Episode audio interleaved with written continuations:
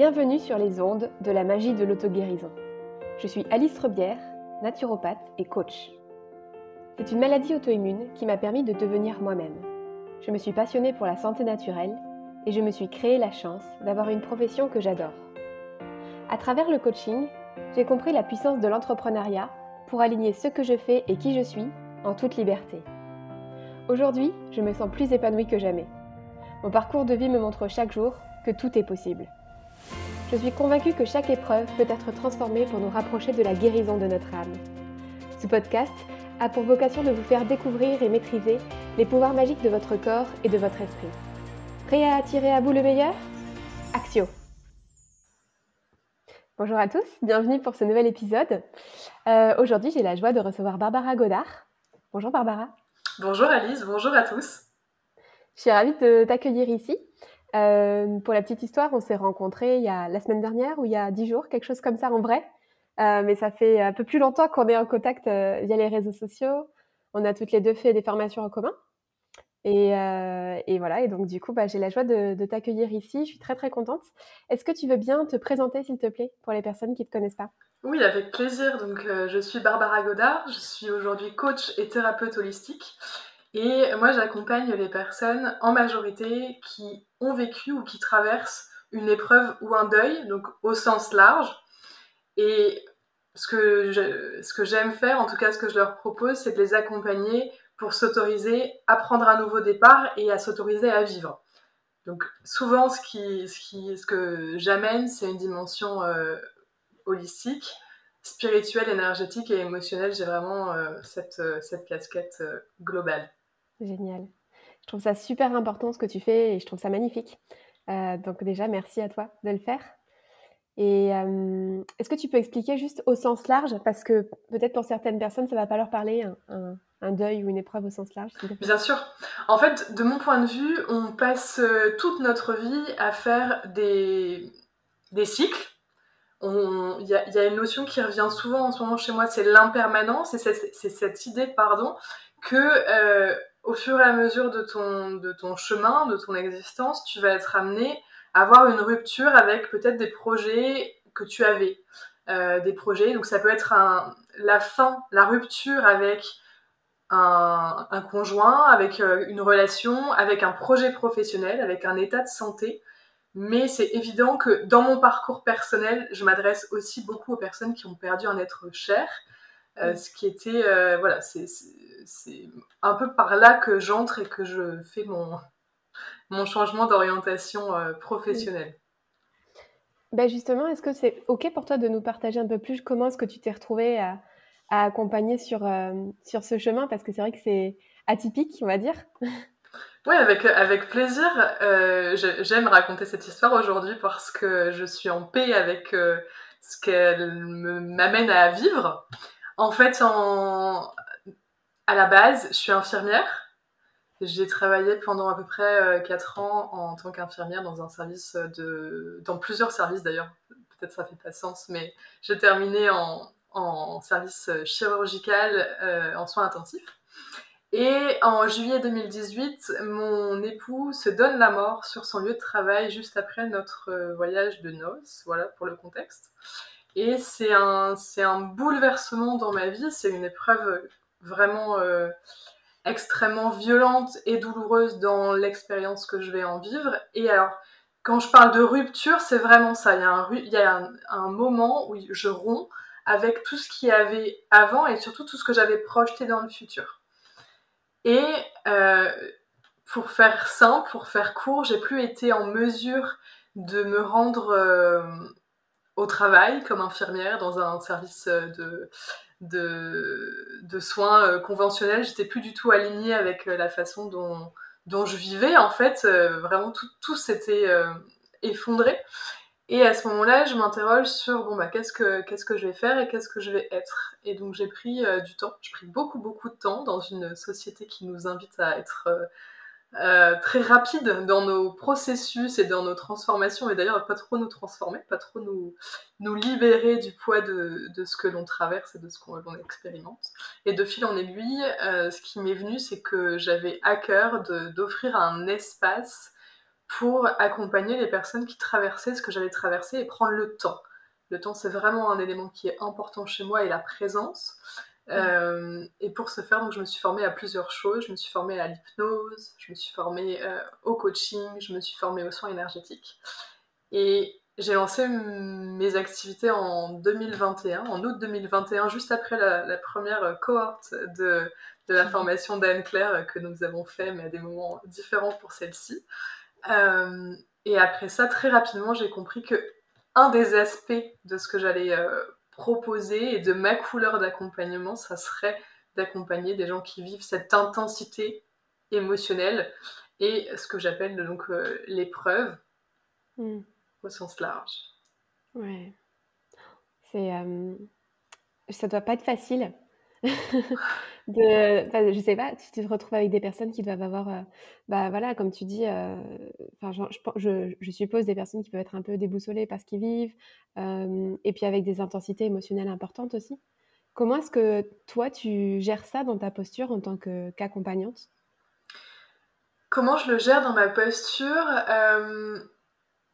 Je dirais pour commencer que j'ai pas toujours affirmé cette couleur d'accompagnement, que ça m'a pris deux ans déjà de, de l'affirmer, de me positionner. Tu vois, j'ai vraiment senti un, un changement dans, dans justement l'affirmation de moi-même et de ce que j'avais envie de porter parce que euh, la version de moi d'il y a deux ans se disait mais en fait on n'est pas assez courageuse pour euh, affirmer qu'on veut accompagner avec cette intensité-là de, de, vie, parce que c'est d'abord de la vie.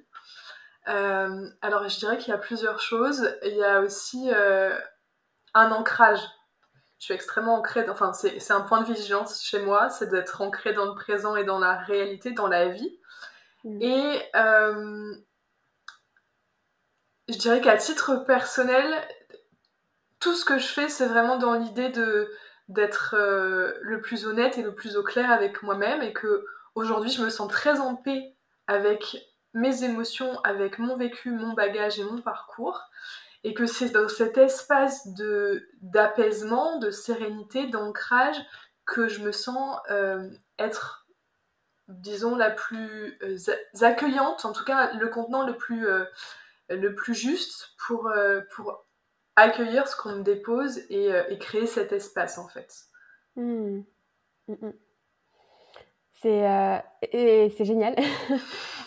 moi, ce que ça m'inspire, c'est, et ce que j'ai ressenti, c'est que moi, je sais que quand j'ai vécu des épreuves dans ma vie, le fait de les avoir dépassées, ça m'a vraiment apporté une forme de résilience et du coup de foi que dans tous les cas, je vais me régénérer. tu ressens la même chose, toi, Ouais, je, je ressens ça. Je, je me suis posé la question, ça revient beaucoup en ce moment dans, dans les partages que j'ai, c'est qu'est-ce qui fait que toi, tu, tu amorces en fait. Qu'est-ce qui fait que toi tu te déploies et que tu te relèves de telle euh, situation qui est une situation difficile? Euh, Je pense qu'il y a quelque chose de profondément ancré de la foi chez moi.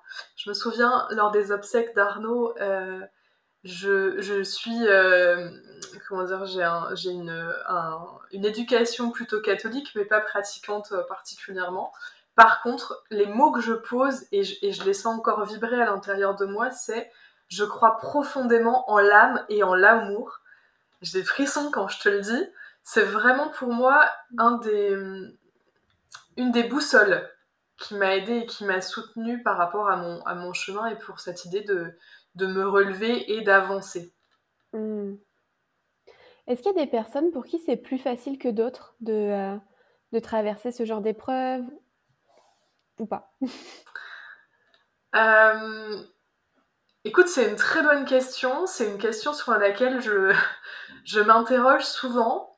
Euh, dans mon parcours, moi j'ai été accompagnée par, euh, par des médecins, par entre autres une psychiatre, et elle m'avait exprimé quelque chose qui, pour lequel je suis encore en, en raisonnement et j'ai pas encore tranché, qui était qu'on n'a pas tous les mêmes ressources. De mon point de vue, c'est pas tout à fait juste. Je pense qu'on a tous les mêmes ressources, mais que peut-être on n'a pas tous le moyen de les reconnecter avec, les mêmes, euh, avec la même facilité, avec la même conscience. Mm. Et ça, c'était quelque chose qui était hyper ancré chez moi, cette pulsion de vie, cet instinct de vie, et ce rapport à euh, peut-être l'amour et, et, honorer la vie dans la globalité, ça a vraiment été un moteur. Peut-être en ça, c'est différent et ça permet que ça soit plus ou moins facile ou simple, plutôt que facile, parce que disons que pour le coup, j'ai pas l'impression que ça a été facile et que c'est facile pour les clients, enfin les personnes et les clients que j'accompagne, tu vois. Mais il y a quelque chose de, c'est simple, c'est accessible en fait. J'ai conscience que c'est euh, tangible hmm. quelque part. Et c'est rigolo parce que euh, tu vois, euh, tu parles beaucoup du coup de la thématique de la mort, je suppose, dans tes accompagnements, mais en fait, finalement, derrière ça, c'est vraiment la vie aussi. Enfin, tu vois, comme tu parlais de repartir, de, de, se relancer, de se régénérer, enfin, de, renaître, c'est ça que tu m'as dit, hein, renaître. Oui, oui. Ouais, une renaissance. Et euh, ouais, j'ai envie de te partager quelque chose. Quand j'ai créé mon entreprise euh, il y a trois ans, le logo que j'ai créé, c'était un phénix. Parce que pour moi, j'ai toujours été accompagnée par ce truc de, en fait, si jamais tu si jamais tu t'écroules, tu peux renaître de tes cendres. tellement. En fait, tellement. Je, alors, pour la pour l'anecdote, euh, le phénix m'accompagne énormément cette année. Euh, j'ai eu la chance de voyager pas mal et au Canada, je me suis retrouvée avec ce projet. J'ai un projet de podcast, euh, peut-être qu'on en parlera un peu plus tard, mais qui est, qui est né ces derniers temps et j'avais le nom de mon accompagnement individuel signature qui s'appelle Renaissance. Et mmh. au Canada, à juste à, à l'aube de mes 34 ans, tu sais, le passage entre 33 et 34, je suis en séance sur mon tapis et je vois la montagne Sutton. Et là, je connecte avec un phénix qui est magnifique, qui est une carte du tarot des mondes oniriques. Euh, c'est la carte hmm. de la mort et de la renaissance, parce que c'est toujours un cycle, en fait. Euh, et, et, effectivement, je parle de la mort, mais j'y parle de, je parle d'abord de la vie, en fait. Je hmm. parle d'abord de vivre, je parle d'abord de pulsion de vie, de couleur, de lumière. Et, et c'est ce qui me nourrit. C'est aussi probablement ce qui est dans ma posture aujourd'hui c'est d'accompagner et de et d'offrir un accompagnement vivant, vibrant et, et ça me manquait à l'époque lorsque moi j'ai vécu et traversé ce que j'ai euh, ce que j'ai expérimenté. Ouais. C'est beau. Euh, tu sais, ce que tu dis par rapport à la notion de cycle, du coup, ça me, moi, ça me questionne et du coup, je, me pose, je reviens sur la question d'avant. Est-ce qu'il y a des personnes pour qui c'est plus facile? Euh, Moi, je sens, de mon expérience personnelle, que euh, on a tous vécu des deuils, hein, quels qu'ils soient, que en fait, le fait d'en avoir vécu plusieurs et de continuer à travailler sur moi en fait en, permanence, je sens que je me sens de plus en plus reliée à moi. je connais aussi mon processus en fait pour de comment est-ce que je me relève en fait au fur et à mesure. Euh, donc c'est pas confortable, on est d'accord. Hein. mais, euh, mais pour moi, je me sens profondément reliée à cette notion de cycle dans ma vie. Et je sais que euh, c'est pas du tout le cas en fait dans la société européenne, mais tu vois, en Chine, en Orient, il y a vraiment cette notion de cycle qui est en permanence présente. Et euh, alors que c'est vrai qu'en Occident, on a tendance de voir les choses de manière très linéaire.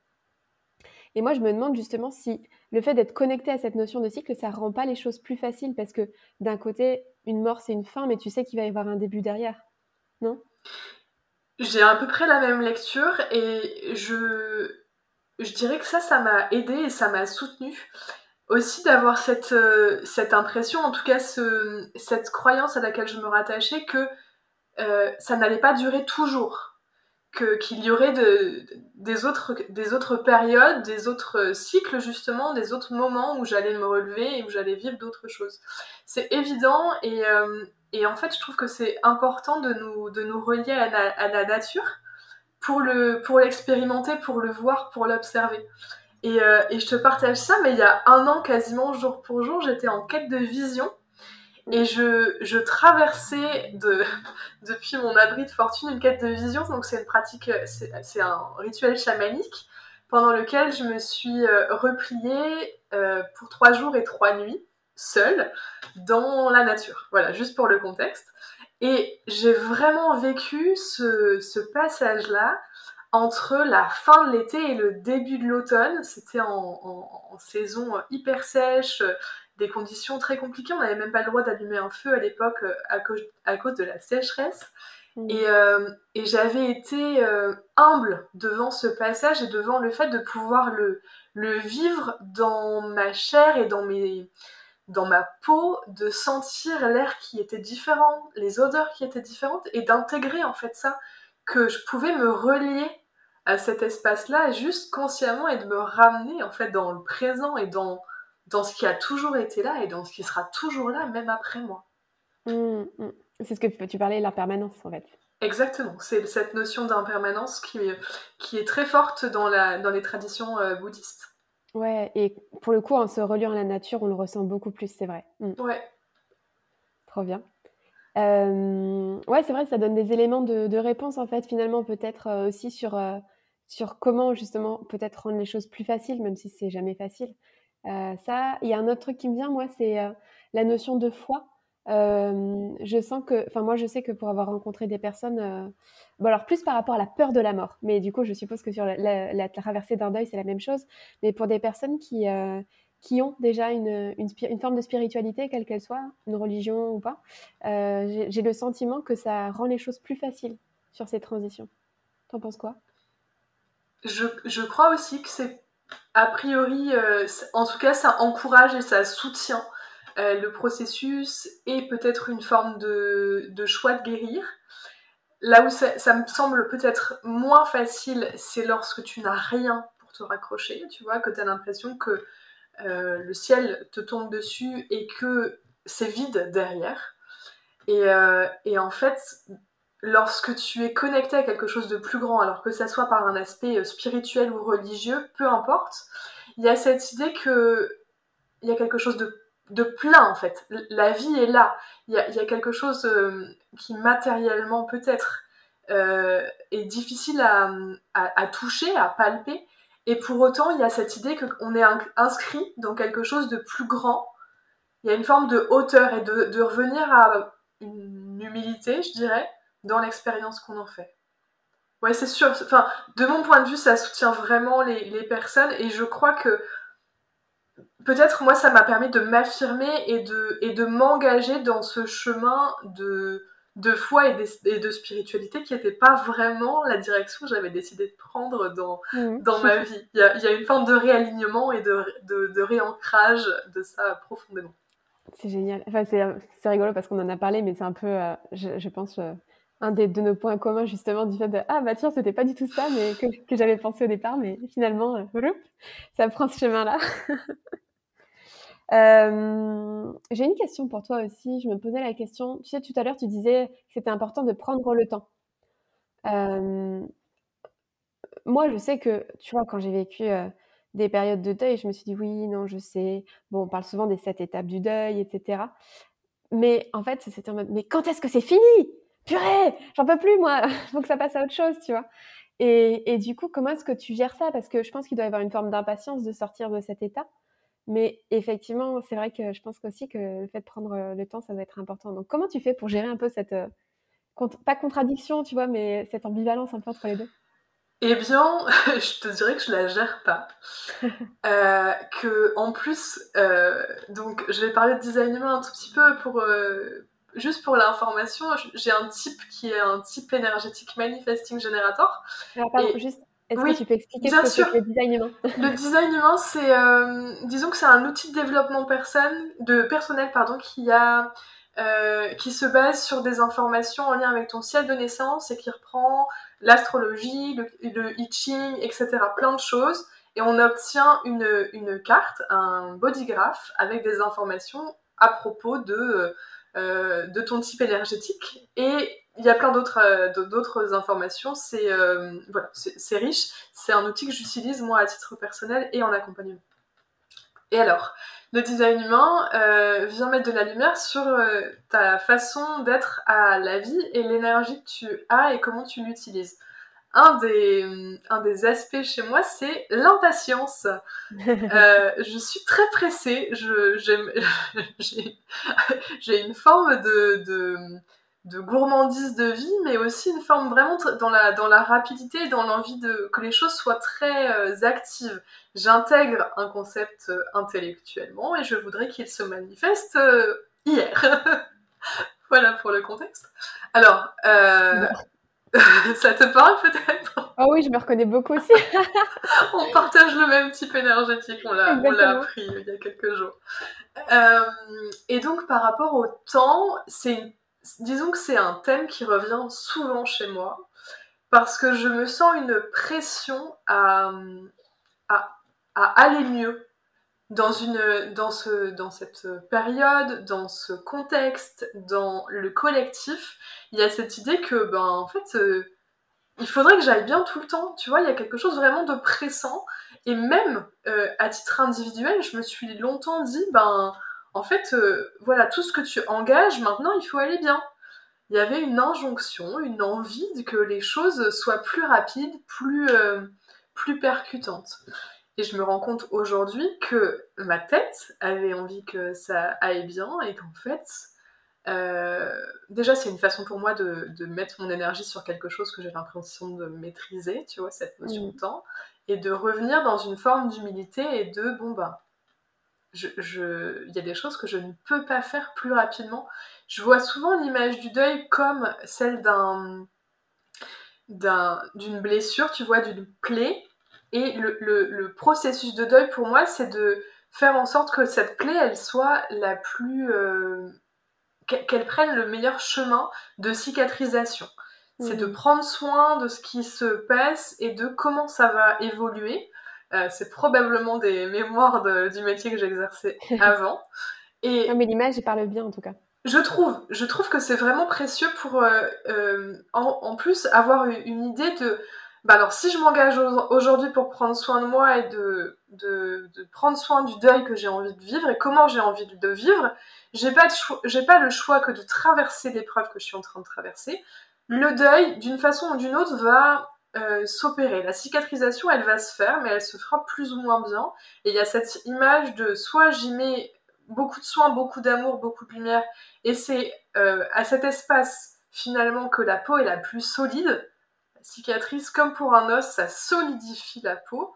Ou alors, eh ben, j'aurai quelque chose qui restera toujours douloureux, un peu suintant, un peu euh, avec une couleur qui n'est est pas harmonisée avec le reste du corps, pour, pour l'image.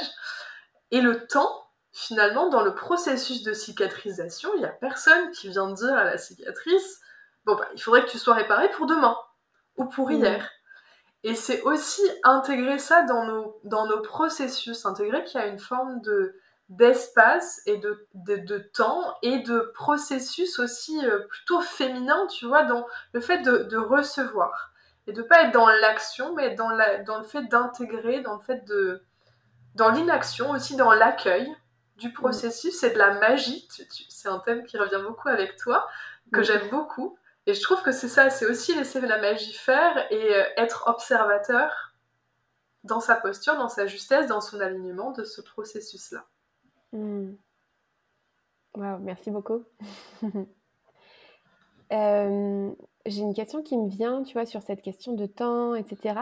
Mm-hmm. Euh, est-ce que tu as déjà rencontré des personnes, tu sais, qui, en fait, ont, un deuil à faire, mais qui aurait dû être fait il y a super longtemps, il y a des années, tu vois, comme ça. Parce que moi, j'ai l'impression qu'il y a des personnes, tu vois, qui sont dans le refus de, traverser un deuil à un moment. Et enfin, moi, j'ai déjà vu ça en séance, en fait, dans mes accompagnements. Euh, et des trucs qui ressurgissent du passé, du coup, parce que ça n'a pas été traité, ça n'a pas été transcendé, justement. Et euh, est-ce que toi, ça t'arrive de voir des personnes comme ça? Et comment est-ce que tu, tu abordes les choses, du coup? Alors, je... attends, parce que du coup, j'ai une... une buse qui vient de se poser devant, devant la... fenêtre et qui vient euh, soutenir euh, ce que je vais te dire. C'est incroyable et je l'ai jamais vu d'aussi près euh, posé là. Voilà pour le, pour le partage. C'est une énergie qui m'accompagne, alors pas forcément la buse, mais le rapace. Je suis assez connectée à, cette vision et à cette liberté d'être. et ben, quelque part, c'est ça que j'ai envie de te répondre, c'est que oui, je constate que euh, des gens viennent me voir avec des, des bagages et un, deuil qui n'a pas été euh, euh, transcendé ou qui n'a pas été accueilli à l'époque, mais que finalement c'est probablement parce que à ce moment-là c'était pas ok pour eux et qu'ils n'avaient pas l'envie, l'élan, l'espace. Et souvent, si ça, si, si ça vient en séance, c'est qu'ils sont prêts. C'est mmh. en fait un peu comme avec toi, j'imagine, c'est que déjà il y a une idée de, vouloir s'engager et se responsabiliser dans un processus d'aller mieux, et que là ça peut émerger. Après, quand je, quand je suis en, échange avec des personnes de, mon entourage ou des gens que, qui m'a été euh, voilà que j'ai rencontrés, parfois j'aurais envie de leur dire euh, ah, il y a des choses à, faire. Euh, mais c'est ça, c'est ma tête, tu vois, c'est moi qui projette que ben, ça serait mieux pour eux si. Mm. Et en fait, qui suis-je pour, euh, pour leur, euh, leur ouvrir cet espace-là? En fait, je peux poser la question, mais, euh, mais ça revient vraiment à, à, chacun de reprendre cette responsabilité. Souvent, ceci dit, voilà, s'ils viennent me voir, c'est quand même que je peux, je peux ouvrir la porte qui est déjà entrebâillée. Totalement. Mmh. Est-ce que tu serais d'accord pour nous partager, toi, ce qui t'a, ce qui t'a soulagé ou ce qui t'a soutenu pendant euh, le processus de deuil dont tu, dont tu nous as parlé avec ton, ton mari, mais aussi bah, si jamais tu as vécu d'autres deuils? Oui, euh, bah, j'en ai vécu, j'en ai vécu euh, pas mal et j'en, et j'en vivrai encore. Enfin voilà, à moins que, que je m'éteigne après notre podcast, que ce que je ne souhaite pas, mais, mais ça va vraiment faire partie de ma vie. Qu'est-ce qui m'a qu'est-ce aidé et qu'est-ce qui m'a soutenu véritablement c'est de c'est de je dirais c'est c'est ma foi. C'est euh, l'idée que que la vie que je vis aujourd'hui elle s'inscrit dans quelque chose de plus grand. Et que euh, et que je me suis pas coupée des liens d'amour que j'ai euh, avec les êtres que j'aime, que je les que je les sens, que je les perçois encore et que aujourd'hui ça a d'ailleurs été un espace vraiment important pour moi pour développer mes perceptions. Tu vois, ce, ce processus de deuil et la rupture physique avec Arnaud, ça a été un, espace. Alors, il y a peut-être ces deux aspects-là. Déjà, d'avoir conscience que les liens d'amour et, euh, et, les liens profonds s'inscrivent dans quelque chose de plus grand et que ça ne s'efface pas, que ça me porte et que ça m'élève. Et aussi, mes perceptions qui se sont euh, développées euh, avec lesquels j'ai reconnecté. Et cette idée que, voilà, qu'on peut rester en lien de cœur à cœur, d'âme à âme. Mmh. Et du coup, dans le cas de d'autres types de deuil, euh, par exemple, tu vois, dans le cas d'une séparation, ou bien, tu vois, par exemple, on en avait parlé, mais moi, cet été, j'ai eu le sentiment de vivre un deuil aussi, tu vois, par exemple, avec la perte de, de, mon, ordinateur et de beaucoup de données de mon entreprise. tu vois, dans d'autres cas de deuil où c'est pas forcément une disparition euh, d'une personne physique parce que je me dis peut-être même tu vois une séparation avec un conjoint comme ça ça peut être encore plus difficile finalement. C'est parce que la personne est toujours là non? La personne est toujours là oui. Oui alors le deuil de, personnes euh, présentes euh, c'est tout un autre aspect qu'est-ce que je pourrais qu'est-ce que je pourrais vous ce qui me vient c'est qu'il y a un, un cadeau caché. Il y a un cadeau euh, qui semble mal emballé de prime abord. C'est s'ouvrir à la possibilité que, effectivement, ce qu'on traverse est euh, difficile, douloureux, parfois violent, mais que si on arrive à se décentrer, à, s'observer, à prendre de la hauteur, il y a quelque chose derrière, il y a vraiment cette possibilité de m'ouvrir à c'est quoi le cadeau? C'est quoi la, moi, le cadeau derrière? Hmm. D'ailleurs, peut-être tu pourrais nous partager, si c'est OK pour toi, de est-ce que toi, tu as perçu un cadeau caché derrière euh, l'expérience que tu as vécue? Oui, bah, en fait, j'en ai fait un épisode qui est sorti euh, du coup au mois d'août là. Mais euh, oui, oui, carrément. En fait, pour moi, je, en fait, à chaque fois que je vis une épreuve, je, je me pose la question de qu'est-ce que qu'est-ce que ça m'apporte en fait finalement. Parce que moi, je sais aussi que je suis définitivement optimiste, donc je vais chercher les cadeaux cachés justement. Mais c'est bien que tu le rappelles, je trouve. Oui, je pense que ça, ça, vaut vraiment le coup. Et après, c'est le choix de voir le, le, verre à moitié vide ou à moitié plein. C'est euh, considérant que la situation, elle est, elle est, elle est ce qu'elle est. Euh, comment je fais pour la voir avec euh, mes lunettes roses, mes lunettes plutôt optimistes et, et, les voir depuis cet aspect-là. Mm. Il y a un autre type de situation auquel je pense, là tu vois, en pensant à ça. je crois que ça s'appelle le deuil blanc, tu sais, pour les personnes qui sont en fin de vie euh, ou pas d'ailleurs, mais tu sais, qui ont toujours leur corps physique, mais qui n'ont plus leur euh, espace mental. Euh, des personnes, tu vois, par exemple, qui vont être sur, dans un coma ou en, en, ce qu'on appelle légumes, ou bien des personnes qui vont avoir Alzheimer, qui ont perdu leur tête, mais qui sont toujours là.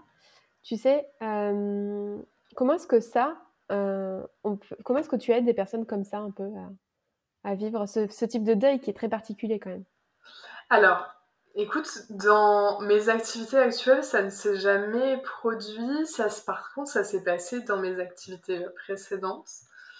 Euh, ce que je, ce que je mettais en place, c'est déjà de considérer que ce que moi je projette de la souffrance ou de ce que doit être la vie de quelqu'un, c'est mes projections. Et que revenir dans l'espace de la responsabilité, enfin de la responsabilité ou de la vie de la personne, c'est comment je fais, de quoi, de quoi est-ce que tu as besoin. Euh, alors parfois on peut s'exprimer ou on peut pas s'exprimer et apporter du mieux que je peux, sans déposer tout mon fardeau de oh, vraiment euh, c'est difficile ce que tu es en train de dire, c'est comment je peux amener de la douceur et de la présence, sans juger en fait.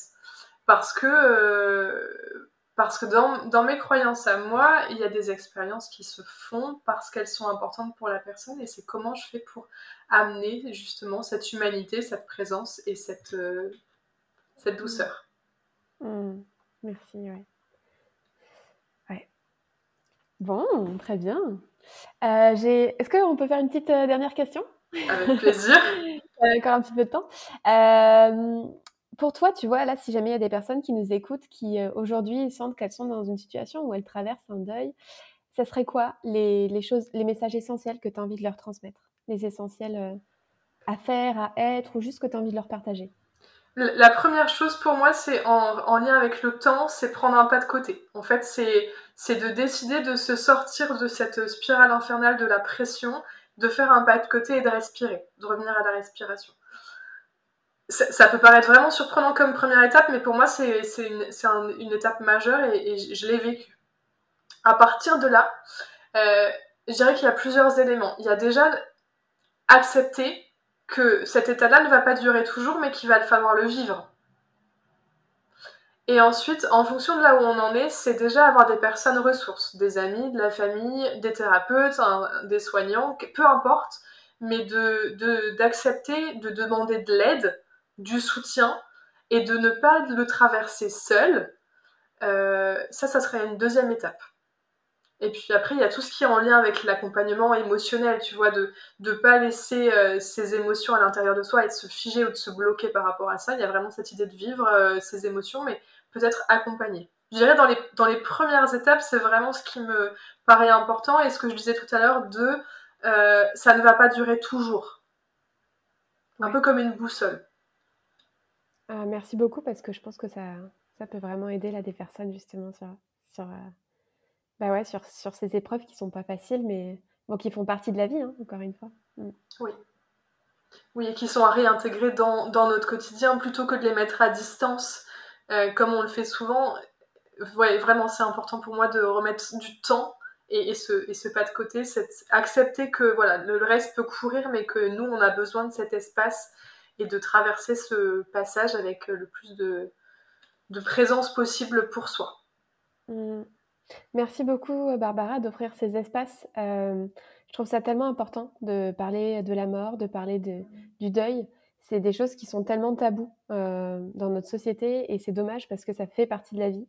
Ça fait partie des choses qu'on traverse et qui sont indispensables, surtout d'avoir des personnes, comme tu dis, pour, pour communiquer, pour s'épauler. Donc, je trouve ça génial que tu offres ces espaces.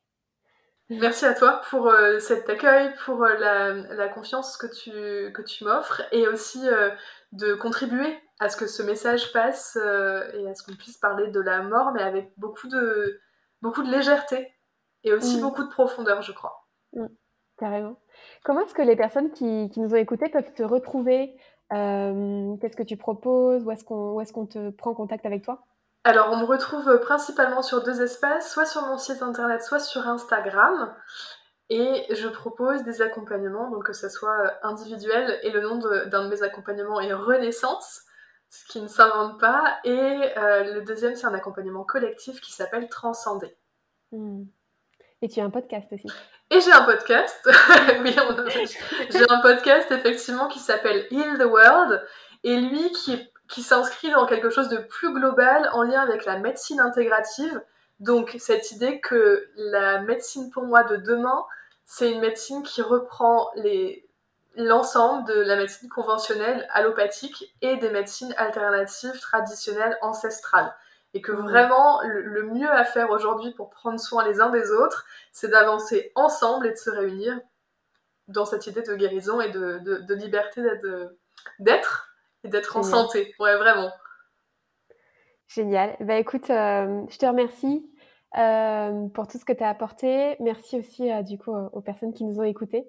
Et puis bah, je, je vais mettre tous les petits liens dont tu parles sous la, sous la vidéo, sous la vidéo, sous le, on, enregistre en vidéo pour YouTube en même temps, donc sous la vidéo sur YouTube et puis sous le, dans les notes du podcast en même temps. Comme ça, vous pourrez retrouver Barbara. Et puis, euh, je te remercie beaucoup d'être venue et puis je te dis à très bientôt. Merci à toi Alice pour ton invitation. Merci beaucoup. Avec plaisir. Ciao Barbara, ciao tout le monde. Au revoir. Merci pour votre écoute. Alors, comment allez-vous libérer votre magie intérieure? Si vous avez aimé ce podcast, pensez à le partager avec votre entourage pour participer à sa visibilité et à laisser un avis 5 étoiles sur la plateforme de votre choix. Vous pouvez aussi vous abonner pour être tenu au courant de la sortie du prochain épisode. À bientôt!